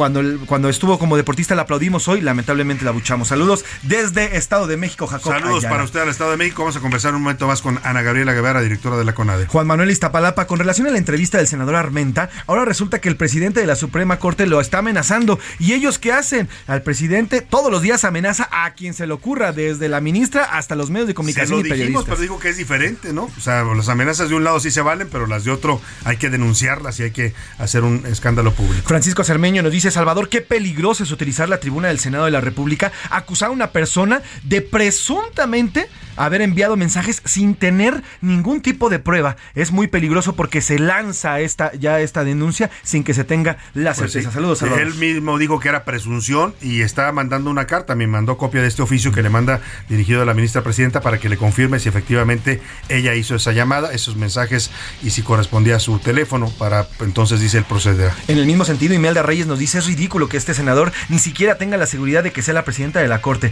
Es puras maña, es pura maña que tienen para seguir con esta campaña de desacreditación a la Suprema Ahora, Corte. Saludos, aquí Salvador. también el senador Armenta es, es aspirante al gobierno de Puebla, ¿eh? entonces en una de esas también pues está aprovechando ahí para jalar los reflectores porque él quiere ser candidato de Morena al gobierno de Puebla. Vamos a ver qué dice la comunidad tuitera en arroba ese García Soto, Laura. Salvador, hicimos tres preguntas de los temas más polémicos de, eh, de, de esta tarde. Y bueno, vamos a empezar con la pregunta futbolera. ¿Usted a quién le va en el clásico Chivas, Chivas, América. América? Chivas. Pues Salvador, águilas. ah, efectivamente, 51% cree que van a ganar las Chivas, el 26% Venga, ¿qué pasó? que el América y el 23% les va a dar un empate. Un aplauso para los tuiteros que sí Voto saben de por fútbol. voto. tweet por tweet. Vamos a hablar sobre lo que piensan del secretario de la Defensa Nacional a raíz de esta compra tan polémica que se dio a conocer del departamento en Bosque Real. El 5% considera que el secretario es honesto, el 66% que es corrupto y el 29% que los militares en realidad en general pues cuentan con privilegios. Privilegios en este gobierno, pues ahí está la es. opinión. Y nuestra tercera pregunta, Salvador, ¿usted a quién le da la razón sobre el tema y la polémica que se ha armado con la CONADE y las medallistas, ¿no? Que de se si fueron a Egipto? No les dieron recursos, ¿no? Exactamente. El 1%, Salvador, solo el 1% le da la razón a CONADE. El 93% está con las deportistas y el 5% considera que simplemente ni la uno ni lo otro, que al gobierno solo le importa el béisbol. Solo el base. Bueno, pues sí, de que le importa, le importa. El presidente es su deporte favorito y lo ha vuelto casi casi el deporte primordial en este país a partir de inversión pública. José Luis Sánchez, más mensajes. César Castañeda nos dice, el senador tiene la obligación de trabajar y defender al pueblo mexicano, pero sobre todo, si es en caso de que haya sido o que es falsos estos supuestos mensajes, entonces la ministra Piña tendría que tomar acciones porque esto, esto sin duda es una campaña en su contra. Saludos, Álvaro, nos dice el señor Castañedo. También por acá nos dice Castañedo 53, al senador tiene la obligación, ah, perdón, este ya lo leímos. Eh, Salvador, ya están llegando muchos mensajes, perdónenme que se está moviendo el. WhatsApp por las respuestas Ahorita vamos a ver los, los, este, los boletos. Saludos, Salvador. Qué tristeza una vez más ver a Ana Gabriela Guevara tratando de defender lo indefendible. No hay más que las deportistas vendieron trajes de baño, lograron un gran resultado en este mundial y hoy, bueno, pues están siendo reconocidas. Y la, y la CONADE, ¿dónde está APA? Se pregunta por acá. Nos Y la CONADE APA. Y la CONADE APA nos dice por acá. Saludos, Salvador. Yo también soy Chivas desde Guadalajara. Venga. Estaremos en el Akron saludando y, bueno, pues aplaudiendo Venga, a las hermanos, Chivas. yo no pude ir al partido, pero bueno, ahí estaré apoyando con todo desde acá. Eh, señor, al señor Alfredo González. Sí, al señor Alfredo, a ver, no sé qué le quiere apoyar, este, apostar, quiere apostar conmigo, pero bueno, vamos a apostar igual una playa, ahorita vemos si nos ponemos en contacto, porque hay quien quiere apostar ya también en la América Chivas. Saludos, Salvador, estaremos también apoyando a las Chivas, Chivas, y mira, muchos Chivas están saliendo ahorita desde Guadalajara, Salvador. Sin duda alguna, pues ánimo, ánimo. La verdad que va a ser un buen partido de fútbol de entrada, ¿eh? Sí, va a estar Vamos bueno. a ver, yo espero que las chivas vengan con ventaja al Azteca y si no, pues ya veremos qué pasa el domingo, ¿no? Salvador, sobre el tema del General Cienfuegos, 9 millones de pesos es muchísimo dinero. Sea como sea, yo creo que no está conforme a lo que ha dicho el presidente de esta austeridad que ha llevado el gobierno. Saludos, la señora Silvia Cornejo desde Iztapalapa. También nos saludan para México. También por acá, Salvador, buenas tardes. Yo soy Águila, estoy con José Luis. Esperemos Ay, ganar. Y en el Azteca, y en el Azteca también vamos a vencer Oiga, cuando a ver, las chivas no son visitantes en el Azteca, ¿eh? con Eh, todo sí, respeto. La- aquí en la Ciudad de México también tenemos un público bastante fuerte las chivas, así es que va a ser un duelo parejo. Pero bueno, pues eh, eh, es el deporte. Esperemos que haya un buen espectáculo y que gane el mejor. Mejor. Oye, rápidamente vamos a ligarnos eh, con Oscar Mota. ¿Ya tienes ganadores? Ya, ahorita déjame sacarlos porque están llegando muchísimos. A ver Muchos. quiénes son. Ahorita, Para ahorita se los decimos. 2022, no, 22, 22, 22, 22. Que es la obra de Odín Dupeirón, que se presenta este sábado en el Teatro Interlomas a las 7 de la noche. Así es. Oiga, le tengo más información en esta segunda hora, pero vamos a ligarnos en este momento con Oscar Mota, que ya anda por aquí en la cabina, porque en unos momentos más conversaremos con Ana Gabriela Guevara, la directora nacional de la Comisión Nacional del Deporte, la CONADE. Los deportes en A la Una con Oscar Mota. Oscar Mota, bienvenido, ¿cómo estás? Mi querido Salvador García Soto, amigas y amigos, hoy un gran día para ganar venturosos los que pueden bailar de manera coordinada el payaso de rodeo. Uno que confunde el zapato derecho con el ¿Tú te izquierdo. tropiezas cuando lo bailas? Me pongo el derecho en el izquierdo diariamente, entonces definitivamente no es lo mío. Hay gente que es un peligro cuando Somos. se mete a bailarlo, ¿no? Porque Somos. puede tumbar a todos. o De sea. hecho, estoy ya haciendo una organización eh, sin fines de lucro en los que no hemos podido nunca bailar el payaso de rodeo a lo largo de 30 y feria claro, de años, ¿no? sin Entonces, duda alguna. les voy a pasar por ahí el link. Querido Salvador, pues eh, rápidamente tenemos que entrar ya en materia. Es una charla muy importante, muy interesante, porque es algo que está eh, sucediendo. Lo hemos llevado el tema a lo largo Sí, de la lo semana. hemos estado hablando como muchos otros medios, se ha vuelto un tema muy mediático. Hoy incluso el presidente López Obrador habló de este tema. Correcto. Y para tener la versión oficial de directa de la, una de las protagonistas en esta polémica, saludo con mucho gusto y le agradezco que nos tome esta llamada a Ana Gabriela Guevara, directora de la Comisión Nacional de Cultura Física y el Deporte, la CONADE. Ana Gabriela, qué gusto saludarla. Buenas tardes. Si está en la línea, ya estaba por ahí. Vamos a ver qué sucedió. Eh, Sí, a, a ver, se cortó la comunicación, vamos a retomarla en un momento más. Oscar, eh, no sé si tengamos el audio del presidente para irlo escuchando mientras lo que hoy dijo el presidente, pues reconoció que era delicado, Oscar, si no les habían dado apoyo, Así es. ¿no? que eh, pues era una obligación del gobierno, pero tampoco le gustó que algunos empresarios, y menciona eh, concretamente a Arturo Ayub, anduvieran promoviendo esta versión de que el gobierno no apoyó a las deportistas. Escuchemos lo que dijo el presidente López Obrador. Lo que quieren nuestros adversarios y su prensa corrupta, sus periodistas vendidos o alquilados, es que nosotros contestemos mal, que es el caso de la directora del deporte, Anita Guevara, este, que pues les hace el caldo gordo. Ana Gabriela Guevara, qué gusto saludarte esta tarde en la línea telefónica. Buenas tardes. Muy buena tarde, igualmente, gracias. Estábamos justamente escuchando lo que hoy dijo en la mañana el presidente López Obrador y pues queremos tener tu versión directa de este asunto ante tanta polémica que se ha generado por lo que afirman las integrantes de este equipo de natación artística que no recibieron apoyo monetario de la CONADE, Ana Gabriela. Bueno, pues de primera instancia te diría que mienten. Efectivamente, eh, de este último evento se les notificó desde el año pasado que en el transcurso del 23, dada la condición que guardaba pues todos los deportes acuáticos eh, de selección nacional, pues iban a causar baja en el ejercicio 2023. En torno a, al dicho sostenido de que no reciben apoyo y que nunca se les ha apoyado, pues mienten totalmente, porque pues siguen entrenando en el CENAR, siguen recibiendo apoyo de todo el equipo técnico y, y pues solamente pues no se les no se les autorizó el recurso de este evento y así están todas las demás disciplinas.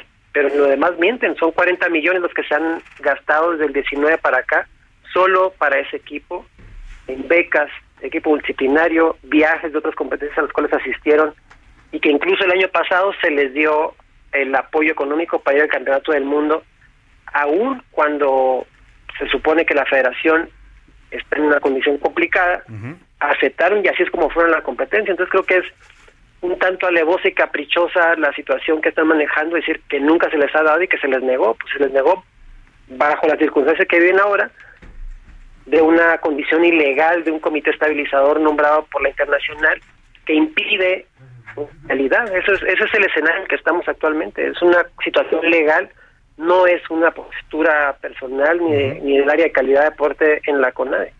O sea, digamos, la CONADE reconoce, en este caso, Ana Gabriela, porque ellas se quejaron también de que no ha habido ni siquiera una mención, una felicitación oficial de la CONADE por estos logros que tuvieron de medallas. Me queda clara la explicación de que no se les avisó con tiempo que no tendrían apoyo para este viaje por las circunstancias que vive la Federación de Natación. Eh, pero en este caso, ¿por qué no una felicitación o un reconocimiento? Porque también se les dejó claro en esa reunión que a partir de que fueran y avalaron al comité estabilizador, que es ilegal todo acto derivado del comité estabilizador es ilegal, por lo tanto no tiene reconocimiento dentro de la institución porque de origen es ilegal. Por eso es que no hay felicitación, por eso es que no hay ningún motivo que acredite dentro de la institución el resultado deportivo. Claro, está conmigo Oscar Mota, nuestro conductor de deportes. Te saluda también Ana Gabriela. Hola Ana, ¿cómo estás? Te Hola, saluda Oscar, nuevamente. Eh, Ana, quiero hacerte una eh, pregunta y voy a contextualizar para toda la gente que nos está escuchando en todo el país. El artículo 54, fracción 5 de la Ley General de Cultura Física y Deporte señala que es requisito indispensable que las federaciones deportivas nacionales deben contar con el aval de la Federación Internacional. La pregunta que yo te hago. Entonces, si la Federación Internacional ya desconoció a Kirill Todorov, ¿no es una injerencia directa lo que está haciendo con sea, en una decisión que no le compete? No creo que me compete, porque a mí me toca avalar ese reconocimiento y el cumplimiento para que las federaciones puedan ser acreedoras del recurso del Estado. Y es ahí donde el comité estabilizador incumple porque es ilegal, no está constituido legalmente y no tiene calidad jurídica para recibir el recurso. En torno al reconocimiento que hace la internacional a la federación, efectivamente ya es un hecho, más sin embargo, ante la ley mexicana, la federación sigue vigente. Y entonces, lo único que hizo la internacional fue quitarle el, el, eh, la clave o el sistema para poder inscribir atletas. Pero justo es lo que les, les explicamos a ellos. Decimos, a ver, estamos nosotros en un impasse donde no nos podemos definir porque yo no tengo calidad jurídica para decir si la federación es culpable o no y este tomar una determinación bajo el esquema aplicable de la ley y el reglamento del recurso. Entonces, es un tema legal en el cual estamos entrampados en medio junto con los atletas donde no podemos hacer nada, o sea, está atorado y lamentablemente pues pasan este tipo de cosas, pero yo no puedo brincarme la parte legal.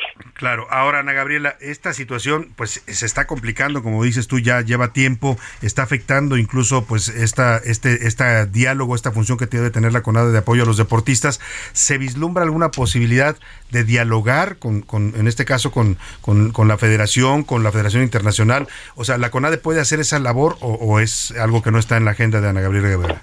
Sí, ya lo hicimos y, y incluso hemos hablado, eh, tuve una plática personal con el presidente de la Federación Internacional, pero pues no hay una respuesta de regreso. Incluso abogué con la presidenta del Comité Olímpico que interviniera en favor de su disciplina deportiva, de la cual fue aparte, en que salváramos la situación de los deportes acuáticos y pero no hay pues no hay este voluntades o sea hay intereses terciados detrás de todo esto que se ha conformado alrededor del- de la situación legal de la federación, pues donde han tratado de acreditar que yo estoy a favor del presidente y que yo lo cubro y que yo voy a, a, este, a- a- iniciar una hondonada de defensa junto con él y demás.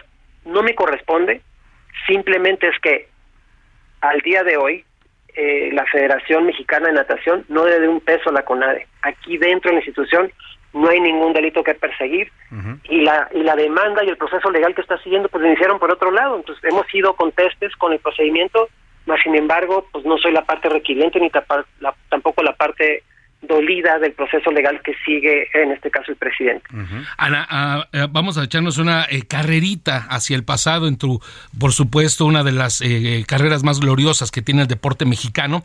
A ti te tocó como atleta la gestión tanto de Ibar Cisniega, Carlos Hermosillo y también Nelson Vargas, ellos como titulares de CONADE en ese momento cuando tú eras atleta. ¿Cómo se manejaba en ese momento tú como atleta este tipo de situaciones? ¿Cómo justificaron ustedes pues este tipo de pagos? ¿Ellos eh, tuvieron alguna problemática contigo, con tu equipo, dirigiéndose a lo mejor ante los medios? ¿Te quedaste tú en medio en algún momento de no ir a competencias también por algún tipo de, de, de- manejo entrancado político? No, nunca. El, el mecanismo era igual. Hay que recordar que la administración de el presidente Cedillo, 94-2000, cuando Ibar era director de la, de la CONADE, eh, nace, en ese entonces se llamaba CIMA, que después se, se trasladó a FODEPAR, y a partir de ahí, pues el recurso era directo con los atletas. Poco lo que estamos haciendo ahora, a mí me dan mi dinero, yo me iba de gira, hacía mi campamento, mi gira de competencias, regresaba y tenía que comprobar. Ese era el mecanismo y sigue siendo un mecanismo viable hasta el momento de la institución. Entonces no había ninguna eh, coartada que generara una problemática como esta, más sin embargo hoy pues muchos atletas se niegan a querer eh, recibir el recurso porque pues hoy sí ya hay eh, castigos y vigilancia por parte de la autoridad fiscalizadora pues, de aquellos que incumplan, que es un supuesto que también está en los de no sincronizado, donde deben eh, dos millones seiscientos y fracción de pesos no comprobados desde el año 2016-2018. Entonces, eh, no es, eh, vaya, vinculante lo del, en mi haber como atleta con lo de hoy y, y lo tengo que decir honestamente, todas mis comprobaciones siempre fueron entregadas en cero. Claro, no es el caso, de- en este caso, de este equipo. Eh, Ahora, Ana Gabriela Vergara, ¿qué, Guevara, ¿qué va a pasar con las becas, estas becas que están también ellas pidiendo que se les repongan? Mira, la, el, el, el reglamento dice que quien solicite la beca tiene que ser la federación. Y en este momento no hay federación. Claro. El año pasado, el equipo de clavados, el equipo de nado sincronizado, se presentaron en la CONADE y a la firma de su carta de compromiso manifestaron que no iban a participar durante el año 2022 porque eran eventos de no relevancia y no generaban puntos para el proceso olímpico. Por lo tanto, se exentó la regla para poderles mantener la beca. Eh, antes de concluir el 22, que fue cuando se hizo la reunión, que después ventilaron en audio, que supuestamente argumentaron que yo los amenazaba, ¿no? Esa reunión fue informativa, donde se les hacía claramente ver cuál era la situación que obra dentro de la CONADE con la federación y con el comité estabilizador ilegal. Y les expusimos, brincando el 2023, ya no hay justificación para darles ni apoyos, ni becas, ni sostener esta situación, porque si hacen algo con el comité estabilizador, automáticamente esto se detiene. Nuestro exhorto fue, ustedes aboguen con la internacional para que podamos justificar el apoyo directo con ustedes, en tanto siga la federación entrampada en su proceso legal, cosa que no hicieron. Entonces, eso al final de cuentas pues se trasladó a esta situación. La beca no hay forma de transitarlo. Mientras persista el comité estabilizador, esto seguirá en el mismo esquema y no es un tema personal, repito, no hay ningún dolo contra el equipo, ni contra todo el seleccionado nacional de clavados, ni de nado sincronizado, ni de natación, ni de polo, ni de aguas abiertas. No es, na- no es nada personal. sí. disponibilidad. No, no, no. A ver, el dinero está y la disponibilidad y la voluntad para poder salvar esto Claro. está perenne. Más sin embargo, pues no hay voluntades comunes en que esto salga mejor puerto y les ayudemos. Ana Gabriela Guevara, gracias por la confianza en este espacio, te agradezco mucho. Nada que agradecer, siempre es un gusto. Muy buena tarde. Vámonos a la pausa y volvemos con más. Heraldo Radio, con la H que sí suena y ahora también se escucha. Ya estamos de vuelta en A la Una con Salvador García Soto. Tu compañía diaria al mediodía. El 18 de marzo de 1825, una vez terminada la Guerra de Independencia, el primer presidente de México, Guadalupe Victoria, decretó la creación del primer Museo Nacional Mexicano. En su inicio, se instaló en el Salón de la Universidad Nacional y Pontificia.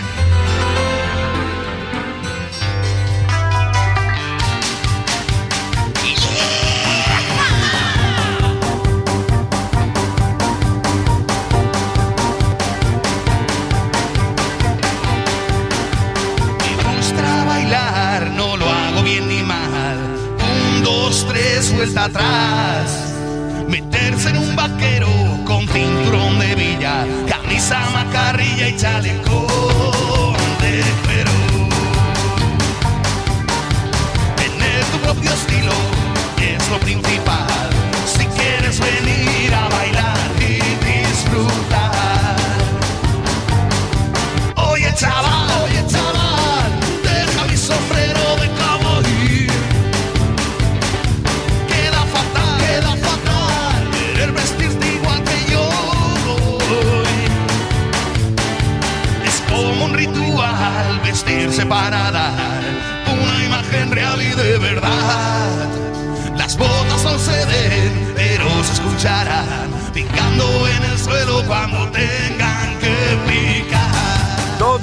Con 31 minutos a ritmo de country. Regresamos de la pausa y hace rato le decía que este género musical, sí, es de los Estados Unidos, pero bueno, se, se canta y se baila en todo el mundo. Esta es una versión de un grupo español que se llama The Country James Brothers, una canción del 2010 que se llama justamente Bailar Country y habla de lo que pues se estila también mucho en México, en estos lugares que decía yo hace rato, los rodeos, donde la gente va pues con sus botas vaqueras, con sus jeans, con su cinturón eh, de, piteado, de estos eh, de vaquero, su, su sombrero y su camisa vaquera y pues a bailar, ¿no? A darle al country para un lado y para el otro, en grupo, en pareja, en fin, es parte de este movimiento musical que pues en este caso suena también un poco más rockero, ¿no? Con este grupo español. Escuchamos un poco más de Bailar Country y seguimos con más para usted aquí en A la Una. Si vienes a mi mesa, te invito una cerveza. Si me das un beso, unos nachos con queso. A la una. Con Salvador García Soto. El ojo público. En A la Una tenemos la visión de los temas que te interesan en voz de personajes de la academia, la política y la sociedad. Hoy escuchamos a Carlos Salomón en Sabías que. El ojo público.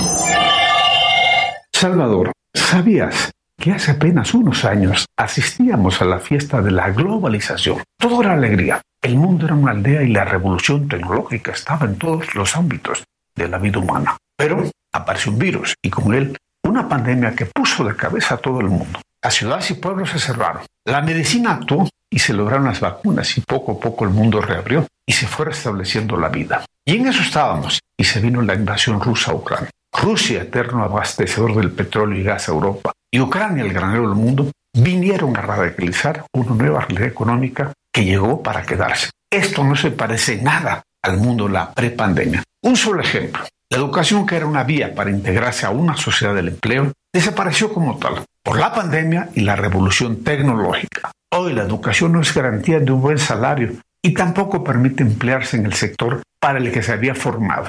Muchas disciplinas educativas dejaron de tener validez laboral, convertir a personas cultas sin trabajo y sin dudas fomentar la frustración social. Por eso es imperativo reorientar la educación hacia las áreas donde sus capacidades tendrán desarrollo. Salvador, ¿sabías que hace unos años asistimos a la fiesta de la globalización y que ahora estamos asistiendo a su sepelio? Y con El Salvador, a la castración social de jóvenes que pueden ser condenados a una vida gris si no cambiamos radicalmente temas, como la educación que se imparte actualmente. A la una, con Salvador García Soto.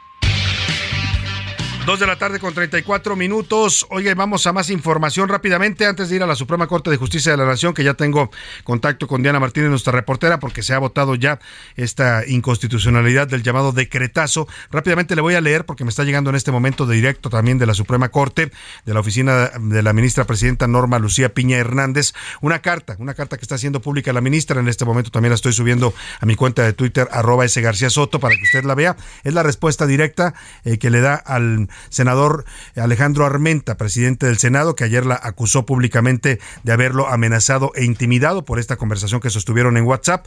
Le, le, voy a leer texto. La ministra reconoce que sí, fue ella quien habló con el senador, pero dice que en ningún momento trató de amenazarlo ni intimidarlo. Le leo texto al Ciudad de México, 18 de mayo de 2023. Hago esta aclaración por respeto a quienes han mostrado apoyo a mi persona, por respeto a mis pares y a mi familia. No quiero que mi silencio deje lugar a dudas, como lo manifesté expresamente en la comunicación personal con el senador Armenta Mier, sostengo en público lo que dije en privado.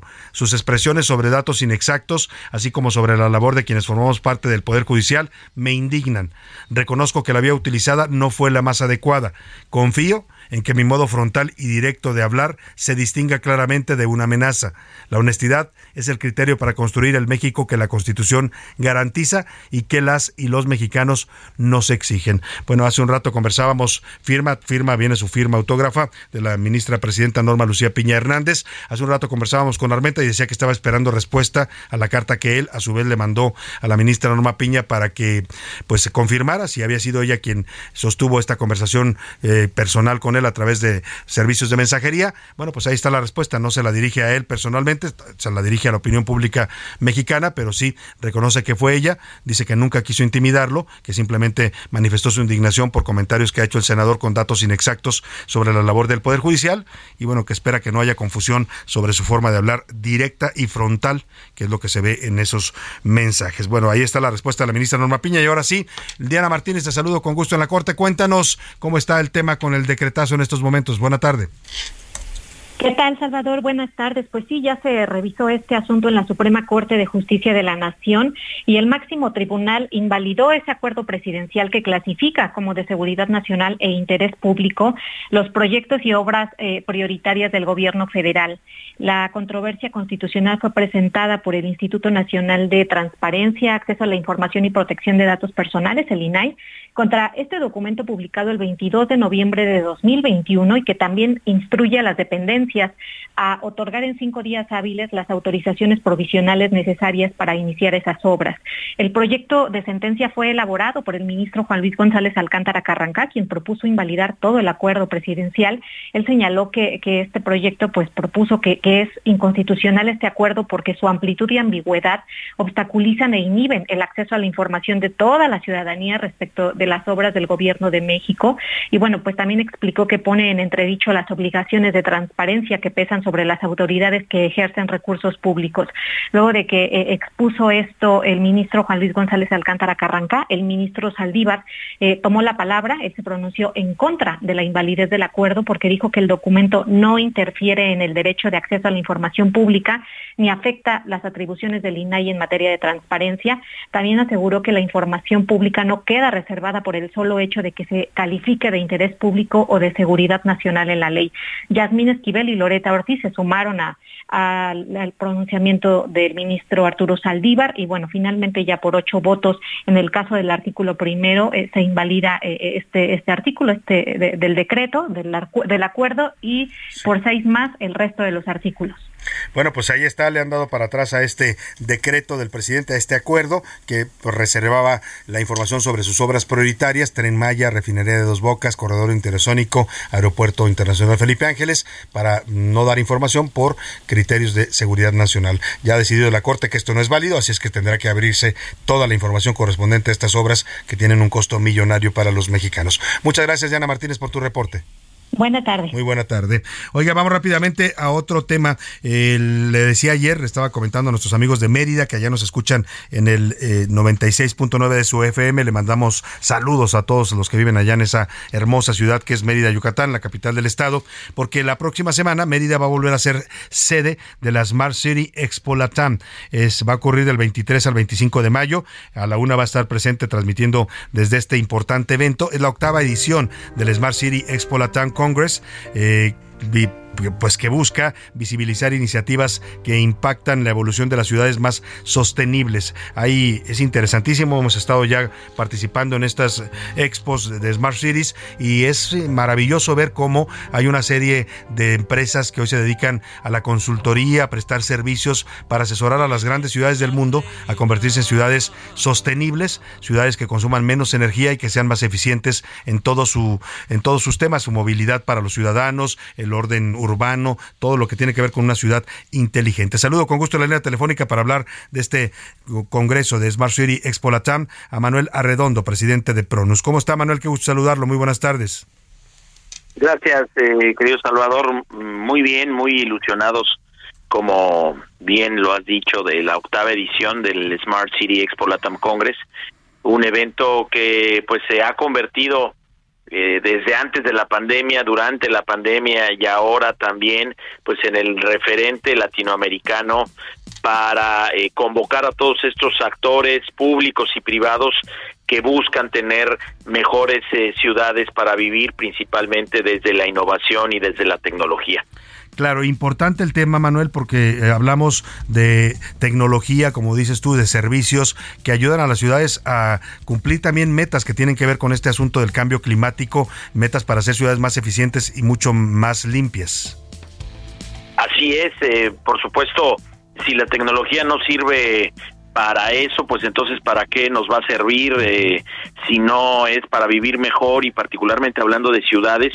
Pues todas las grandes agendas de, eh, en que las ciudades son pues muy relevantes, eh, empezando por el cambio climático, pero también las agendas de eh, movilidad, las agendas de inclusión, las agendas, eh, incluso las eh, agendas de, de cultura que también son parte de la Smart City, eh, pues precisamente se desarrollan en las ciudades. Y si bien las ciudades en los últimos años han sido eh, generadores de eh, pues eh, polución, generadores de eh, muchos de los grandes problemas de nuestra sociedad, también son las propias ciudades los eh, que se pueden los que desarrollan o en donde se desarrollan los proyectos que solucionan todos estos problemas y que nos ayudan a vivir mejor. Y de eso trata precisamente el Smart City Expo Latam Congress más de eh, 300 ponentes que en tres días hablan sobre todos los temas urbanos, eh, eh, sector público, sector privado,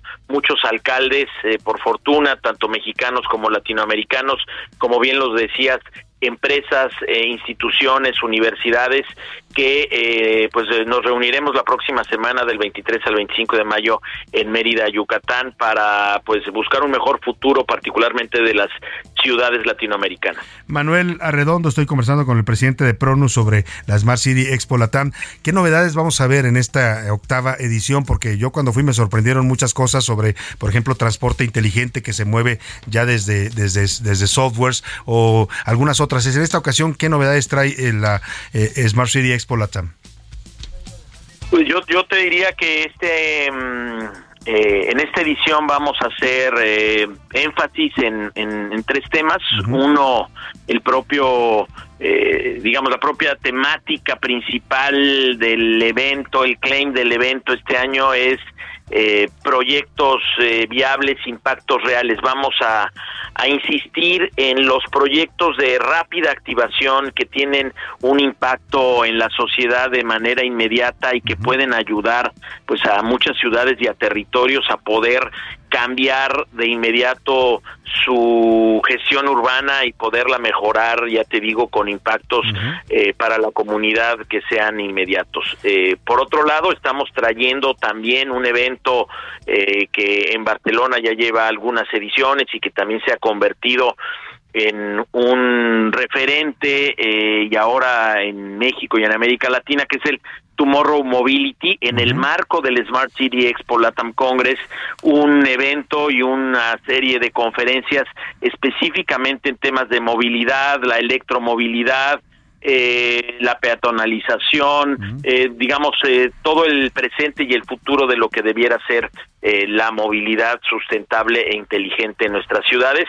Y finalmente, como tercer gran punto, eh, un espacio particularmente para universitarios que es el Smart Fest un festival de conocimiento en donde estaremos compartiendo pues eh, muchísimas sesiones de eh, las nuevas tecnologías, la inteligencia artificial, el big data, muy pensado en las ciudades y precisamente en las nuevas generaciones. Para todo el público que nos escucha, Manuel, aunque este es un tema más para gente que está involucrada, en, como decías tú, alcaldes, empresas, universidades, para la gente que quiera seguir de cerca, porque son temas que nos involucran a todos, todos muchos vivimos en estas ciudades eh, mexicanas, eh, ¿dónde pueden seguir de cerca lo que se va a pasar, todo este conocimiento que se va a compartir en Smart City Expo Latam? www.smartcityexpolatam.com Eh, ahí viene, bueno, toda la información, ahí también en nuestras redes sociales que están ahí en la propia página web, eh, hay más información. Y efectivamente, como bien dice Salvador, yo creo que esto entre entre más podamos implicar a todos los sectores de la sociedad en la gestión de nuestras ciudades, pues eh, será eh, la mejor forma de acelerar con nuestras propias autoridades, eh, conociendo cómo se están gestionando otras ciudades en el mundo, los proyectos que están cambiando las diferentes eh, temáticas y las diferentes formas de que podamos tener pues mejores ciudades y mejores territorios para vivir. Sin duda, eso trata de mejorar la calidad de vida al final de los ciudadanos. Manuel Arredondo, presidente de Pronus, allá nos encontraremos en Mérida la próxima semana. Mucho éxito con esta octava edición. Gracias, Salvador. Encantado y acá nos vemos del 23 al 25 de mayo. Allá estaremos. Muchas gracias. Es el Smart City Expo Latam. Oiga, vamos rápidamente a otro tema. Vamos a cambiar radicalmente de tema de las ciudades inteligentes, que es fascinante, ¿eh? la verdad. El evento, sígalo usted ahí, nos dio la página, Manuel, porque vale mucho la pena estar al tanto. Ahí encuentra uno que ya hay opciones de transporte mucho más limpio, mucho más moderno, más eficiente. En México todavía estamos en pañales en nuestra ciudad, lamentablemente, con ese tipo de, de iniciativas, pero ojalá, como dice Manuel, empujemos también para exigir cada vez a nuestras autoridades mejores servicios y ciudades más limpias y ordenadas. Oiga, vamos a este tema fuerte que pasó allá en San Luis Potosí, el secuestro de 50 migrantes que se reportó hace unos días. Eh, aparecieron ya 40 migrantes que junto con los que habían logrado escapar del secuestro, pues ya conforman la mayor parte del grupo. Se logró localizar ya 49 de 51 desaparecidos. Vamos con Juan Teniente, corresponsal allá en Nuevo León, que nos informa. Buenas tardes, Juan. ¿Qué tal, Salvador? Te saludo con gustos de Monterrey. Pues respecto a las personas que rescataron anoche a las 10 de la noche en la comunidad de Cruz El Orza, cerca de Doctor Arroyo, ellos aseguran haber sido plagiados en la comunidad de Los Medina, ya en territorio de Nuevo León. Aunque las autoridades de esta entidad aseguran que fue en San Luis Potosí, pues los mismos migrantes aseguraron que habían sido ya privados de su libertad en territorio nuevo leonés y el camión abandonado en el municipio de Galeana. Cabe destacar que esos indocumentados eh, son 10 hombres, 14 mujeres y 10 niños, sumando los 9 que Fuerza Civil rescató el pasado martes, quienes pedían auxilio a un lado de la carretera 57, esta carretera que pues ya se ha convertido en una zona de mucho peligro para quien transita de eh, en los límites de los estados de Nuevo León y eh, San Luis Potosí. Pues bien, las autoridades eh, aún se encuentran investigando para dar con el paradero de estos responsables y deslindar responsabilidades. Es lo que hay hasta el momento sobre este caso. Los mantendremos al tanto si surge alguna novedad. Salvador, muy buenas tardes. Muchas gracias, Juan Teniente. Te saludo allá en Nuevo León. Pues buena noticia que ya hayan aparecido estos migrantes secuestrados por el crimen organizado. Oiga, ¿y se acuerda usted? Aquí en este espacio lo cubrimos con amplitud, estuvimos platicando con los eh, científicos involucrados. Allá en el año 2020 comenzó una investigación eh, contra cinco eh, investigadores, contra 31 investigadores, terminaron siendo acusados por el CONACIT, supuestamente por haber desviado 244 millones de pesos que se les habían entregado para el fondo de de un, fondo científico. Los acusaron de delincuencia organizada, se generó todo un escándalo a nivel nacional, los científicos se defendieron legalmente y la noticia es que eh, un juez federal ha dado ayer por concluido ya este proceso penal iniciado por el CONACID en contra de cinco investigadores a los que acusaron de delincuencia y lavado de dinero. Ellos siempre sostuvieron que tenían pruebas del uso eh, legal de estos recursos que les dieron para este fondo científico. Tengo el gusto de saludar a la línea telefónica para hablar de este fallo judicial que les favorece a la doctora Gabriela Gabriela Dutrenit. Ella es investigadora y ex coordinadora del Foro Consultivo Científico y Tecnológico de 2012 a 2014. ¿Cómo está, doctora? Qué gusto saludarla. Buenas tardes. Hola, buenas tardes. Muchas gracias por la invitación, Salvador, y un saludo a tu, audiencia. Pues estoy feliz. Sí. La verdad se ha dicho. Sí, el juez termina dándole la razón, lo que ustedes siempre sostuvieron y demostraron, además, con, con pruebas fueron dos años, la verdad, hasta la Suprema Corte de Justicia de la Nación en, en septiembre del 2021 había dicho de que los recursos que le había entregado Conacita al Foro Consultivo Científico y Tecnológico eran legales de acuerdo a la legislación existente. Entonces fue un sinsentido, una maldad esa, esa acusación que nos hicieron desde CONACIT, que después la judicializó la, la Fiscalía General de la República y bueno, desde el inicio el juez de Almoloya dijo esto no tiene un caso, no constituye delito, pero bueno, la Fiscalía siguió y siguió, ¿no? Claro, siguieron adelante a pesar de las pruebas, a pesar de los fallos judiciales. Hoy, dice usted, están contentos los investigadores, demuestran su inocencia y pues se les manchó finalmente, se les intentó manchar su, su, su, su, honor, su honorabilidad con estas acusaciones. ¿Qué esperarían hoy de la directora del CONACIT, eh, María Elena Álvarez Bullá, que fue muy frontal en este tema acusándolos a ustedes públicamente? Bueno, eh, ella fue la que nos acusó. Todo esto partió definitivamente de parte de CONACIT y de la directora general, que es la que dirige el, organismo y bueno, probablemente solicitemos una disculpa pública, ¿no? Como mínimo, porque es increíble el uso de recursos públicos para fines personales e intereses, no se sabe de qué tipo, porque bueno, desde el inicio era claro de que era un sinsentido y bueno, ya cuando hablaron de delincuencia organizada, pues el nivel de ridiculez no tenía nombre. Pero lo cierto es que ahí estaba la acusación y nosotros estábamos este, teniendo que defendernos de una acusación que a todas luces era una acusación falsa. ¿no? Claro. Finalmente le pregunto, doctora Gabriela Dutrenit, eh, ¿Cuál es su opinión sobre esta nueva reforma que acaban de aprobar, que también está siendo ya impugnada ante la Corte, pero que desaparece prácticamente al CONACIT para dar paso ahora a una ley que le llaman de ciencia y humanidades? Sí, bueno, digo, obviamente como buena parte de la comunidad científica estoy en desacuerdo con eso que aprobó la Cámara de Diputados y después por arriba aprobó el Senado, sí, tiene muchísimos problemas esa propuesta, no se escuchó las voces de, de, una buena parte de la comunidad científica, no se completaron los foros que se estaban realizando en diputados de, de Parlamento Abierto, aprobaron siete, realizaron dos, esta justamente tiene tiene los mismos vicios de, la acusación que nos hicieron que nos hicieron a nosotros esta cosa vertical no tiene la, propuesta bueno la ley ya aprobada este sumamente vertical centralista sin escuchar las voces de, de los de abajo de los que van a de los que realizan todas las actividades de ciencia tecnología e innovación ¿no? Pues estaremos atentos a ver qué pasa con esta ley que está va a ser controvertida también ya ante la Corte, así lo han anunciado las bancadas de oposición. Por lo pronto le agradezco, le mando un abrazo, doctora, y a usted y a todos los investigadores que salieron finalmente avantes de estas acusaciones.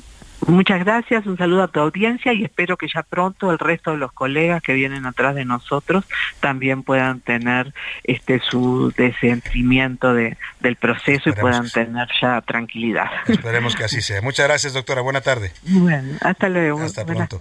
Y vamos con Oscar Mota. Oscar, partido hoy en la noche Chivas América, ¿cómo lo estás viendo?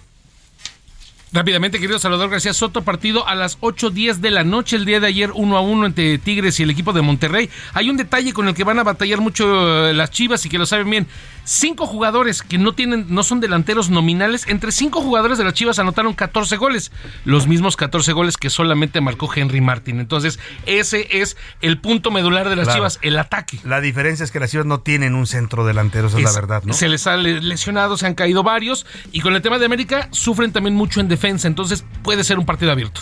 Bueno, pues estaremos al pendiente, Oscar Mota. Muchas gracias. Rápidamente, de último momento, algo, José Luis.